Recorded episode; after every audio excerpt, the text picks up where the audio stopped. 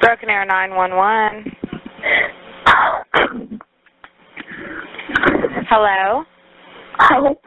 Hi, where are you at? Broken Arrow, Oklahoma 7411. What address? 709 Magnolia Court. Seven. Oh, okay. Are you the only one there? No, my brother's attacking my family. Your dad is attacking your family? No, my brother. Oh.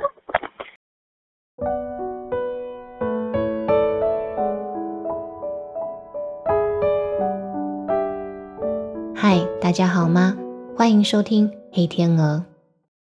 今天要给大家讲的这起案件，始于一通接近午夜响起的报案电话。话筒的那一方是一名年仅十二岁的孩子，他用微弱的声音求助，说家人受到了攻击。接线人员都还没有听清楚发生什么事，电话就断了。警方在十分钟内抵达了发话位置，但接下来映入眼帘的景象，给每个参与办案的人员蒙上偌大的阴影。此案丧心病狂和荒唐的程度前所未见，而犯下这滔天罪行的不是别人，竟然是报案者自己的两位亲哥哥。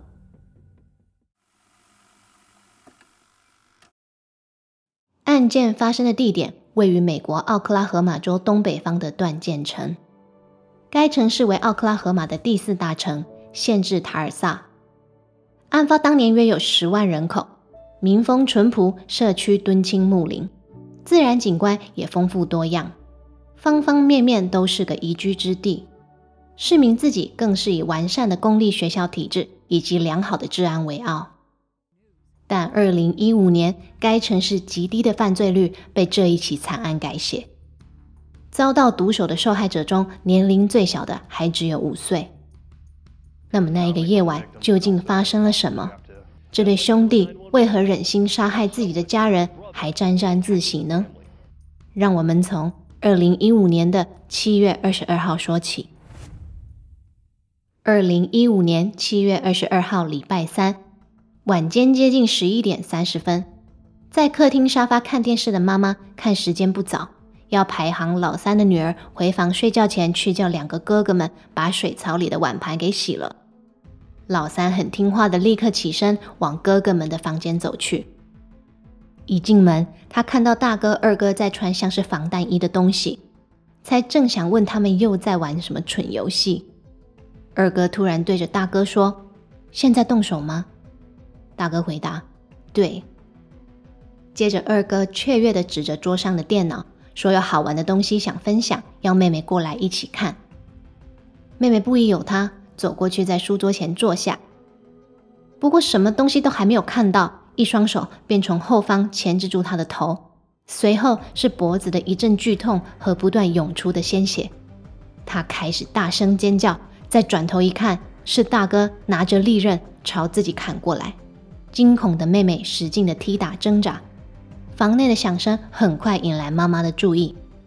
不过，妈妈才赶到房门前，大哥便扑上去一阵乱刺。本来宁静的夜晚，在转瞬间陷入了一团混乱。浑身是伤的妹妹趁机逃跑，出了家门想求救，但因为伤势严重，瘫倒在门廊前的草坪。在屋内被攻击的妈妈，此时已经倒卧在地上，没了气息。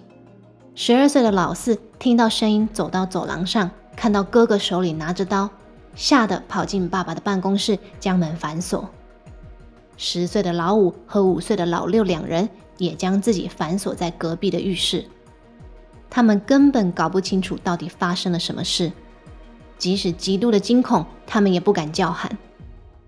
这时，二哥急促地敲着浴室的门，向里头的弟弟妹妹们求救，说大哥要攻击他，要他们赶快也让他进去避难。弟弟听到这话，照做了，但门一开。哥哥们随即冲入浴室，用利刃朝他们猛刺，两个孩子的生命就这么在剧烈的痛苦里终结。期间，办公室里头十二岁的老四相当勇敢，他找到哥哥的手机，拨打了九一一报案。电话在十一点三十二分接通，他虽然害怕，但仍然成功的说出家里的地址和攻击者是谁。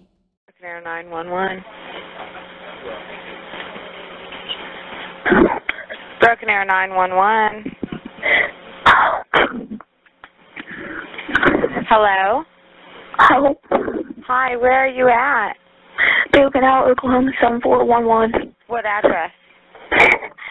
709 Magnolia Court. Seven. Okay. Are you the only one there?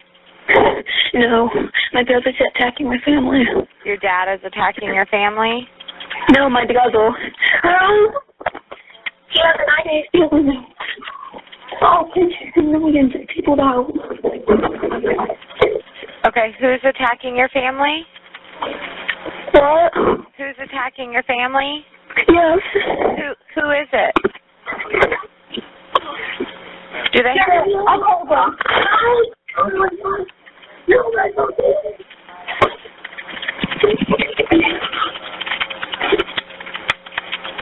are you there? Hello? Hi, what's going on there? What's going on there? Hello? Hello?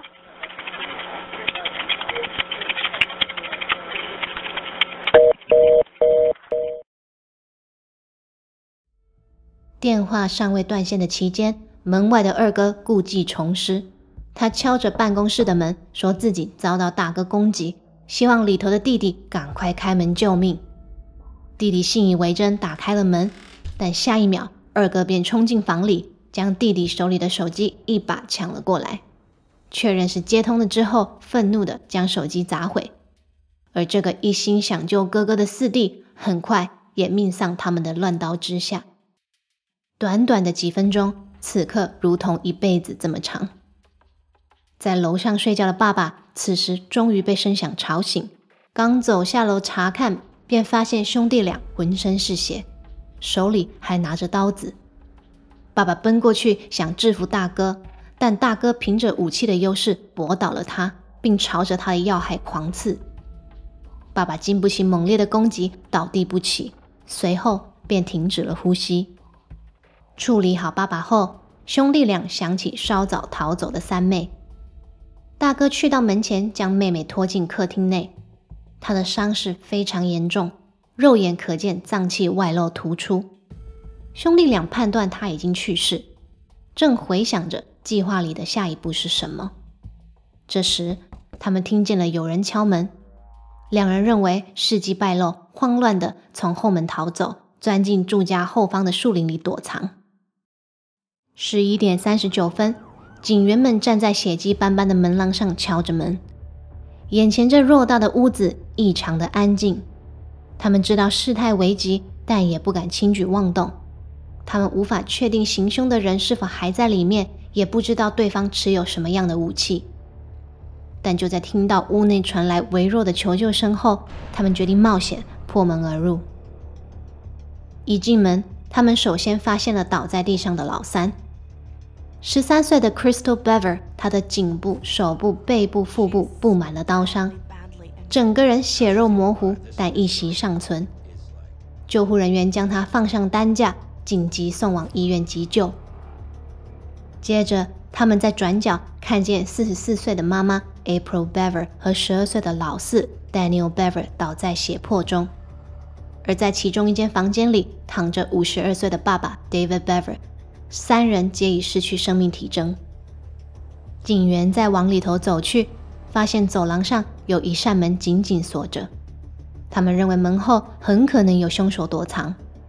在敲门不见回应后，便破门进入，在里头，他们发现了十岁的老五 Christopher。还有五岁的老六 Victoria Bever 躺在鲜红的地上，两人已经明显身亡。即使是办案经验丰富的警员，见了此景也心头一震。此时，警用无线电传来了好消息：上二楼搜索的人员在婴儿床里发现了两岁的老幺 Autumn Bever，他没哭没闹，也毫发无伤。尽管不可思议，但先前楼下的一片混乱。并未将他从睡梦中吵醒。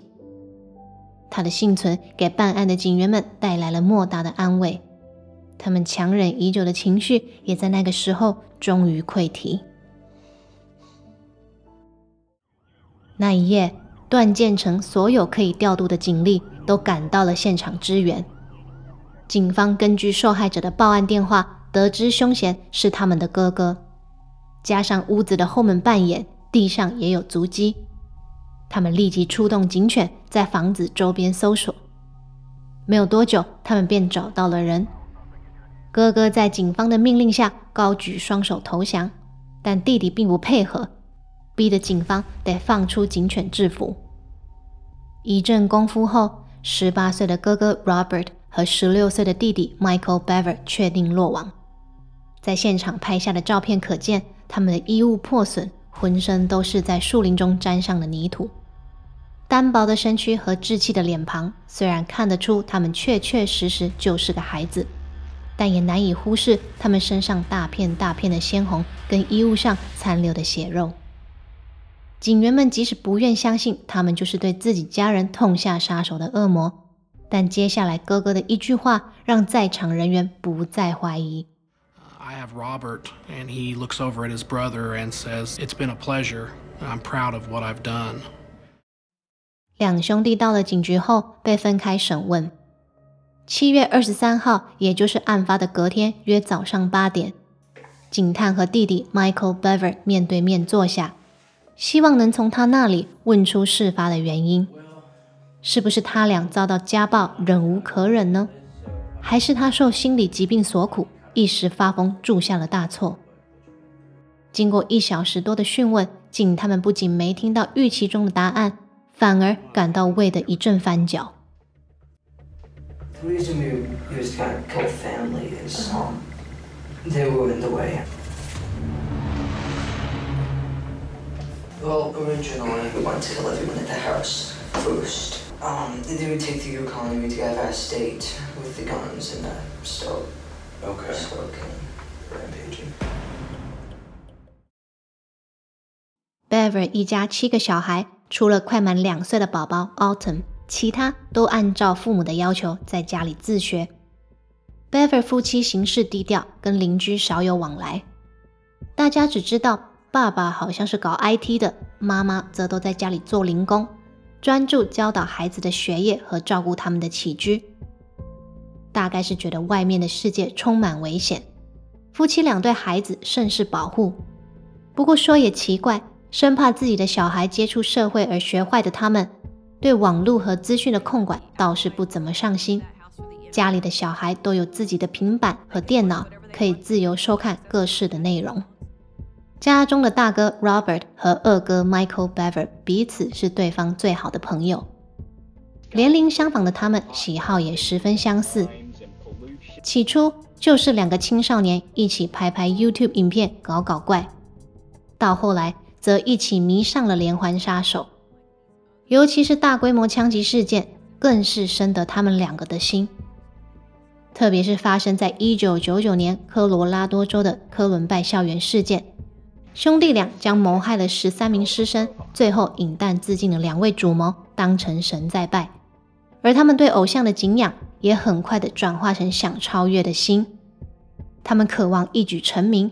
最好还能有自己的维基百科专业，不止要红，还要打破前人的记录。他们给自己定下五百人的门槛，并开始想着如何执行。Why did he want to do it? He says he hates everyone. He thinks society is pointless, and so he wanted to. Now, do And you, also he wanted to like beat the kill like amount of other famous people like Columbine and uh, James Egan Holmes. So did you guys have a goal? Well, like to kind of become famous, kind of get you know set a record. 案发前两个月，大哥偶然发现了一个可以在不用取得合法证件的情况下就购买到枪支的方法，这为他们丧心病狂的计划吹响了第一哨。期间，他用打工赚来的钱，陆陆续续在网络上购买了身体护甲和大量的刀具，并让卖家邮寄到家里来。房子再怎么大，一家人的起居仍然在一起。这包裹里不寻常的内容物，很快的被机灵的老三发现，马上就跟妈妈告状去。离奇的是，妈妈却回应：“男孩子嘛，总是喜欢收藏这些有的没的呀。”就这样，悠悠然的打发了女儿。妈妈没有料到，这些有的没的，还包含了一把霰弹枪、两把格洛克，还有两千多发的弹药。兄弟俩选择在二十二号当晚执行计划，就是因为隔天包裹就会被贴心的送到门口，而武器已经在前几天到货，正在几英里外的枪店等他们去拿。为了避免到时候被抓包，计划泡汤，两人决定下手为强，除掉任何的后患。他们甚至在家中装设好了摄影机，准备事后将犯案的过程放上网络，分享他们的壮举。So was the plan to use the knives at first on the family? Next one. Because the guns weren't going to be here till later on. Yeah, and the guns would be too loud. So when y'all got done at the house, where were you going to go? Um, we were going to hang out there for at least the day. We were going to get like to get the bodies in a room or something, maybe the attic, and then wait for the ammunition, go pick up the guns, and then go go leave the next day.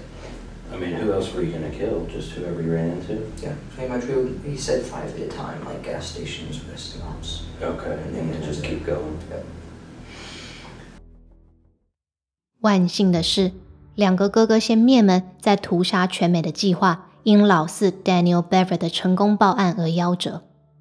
虽然他自己没能幸免于难， 但他的勇敢不仅拯救了数条无辜的生命，也拯救了自己的姐姐和最小的妹妹。因为根据大哥笔记本里写的内容，他们打算要取下老幺的头，但可能是慌乱中忘了，或是警察抵达的快，他们没能将计划执行的彻底。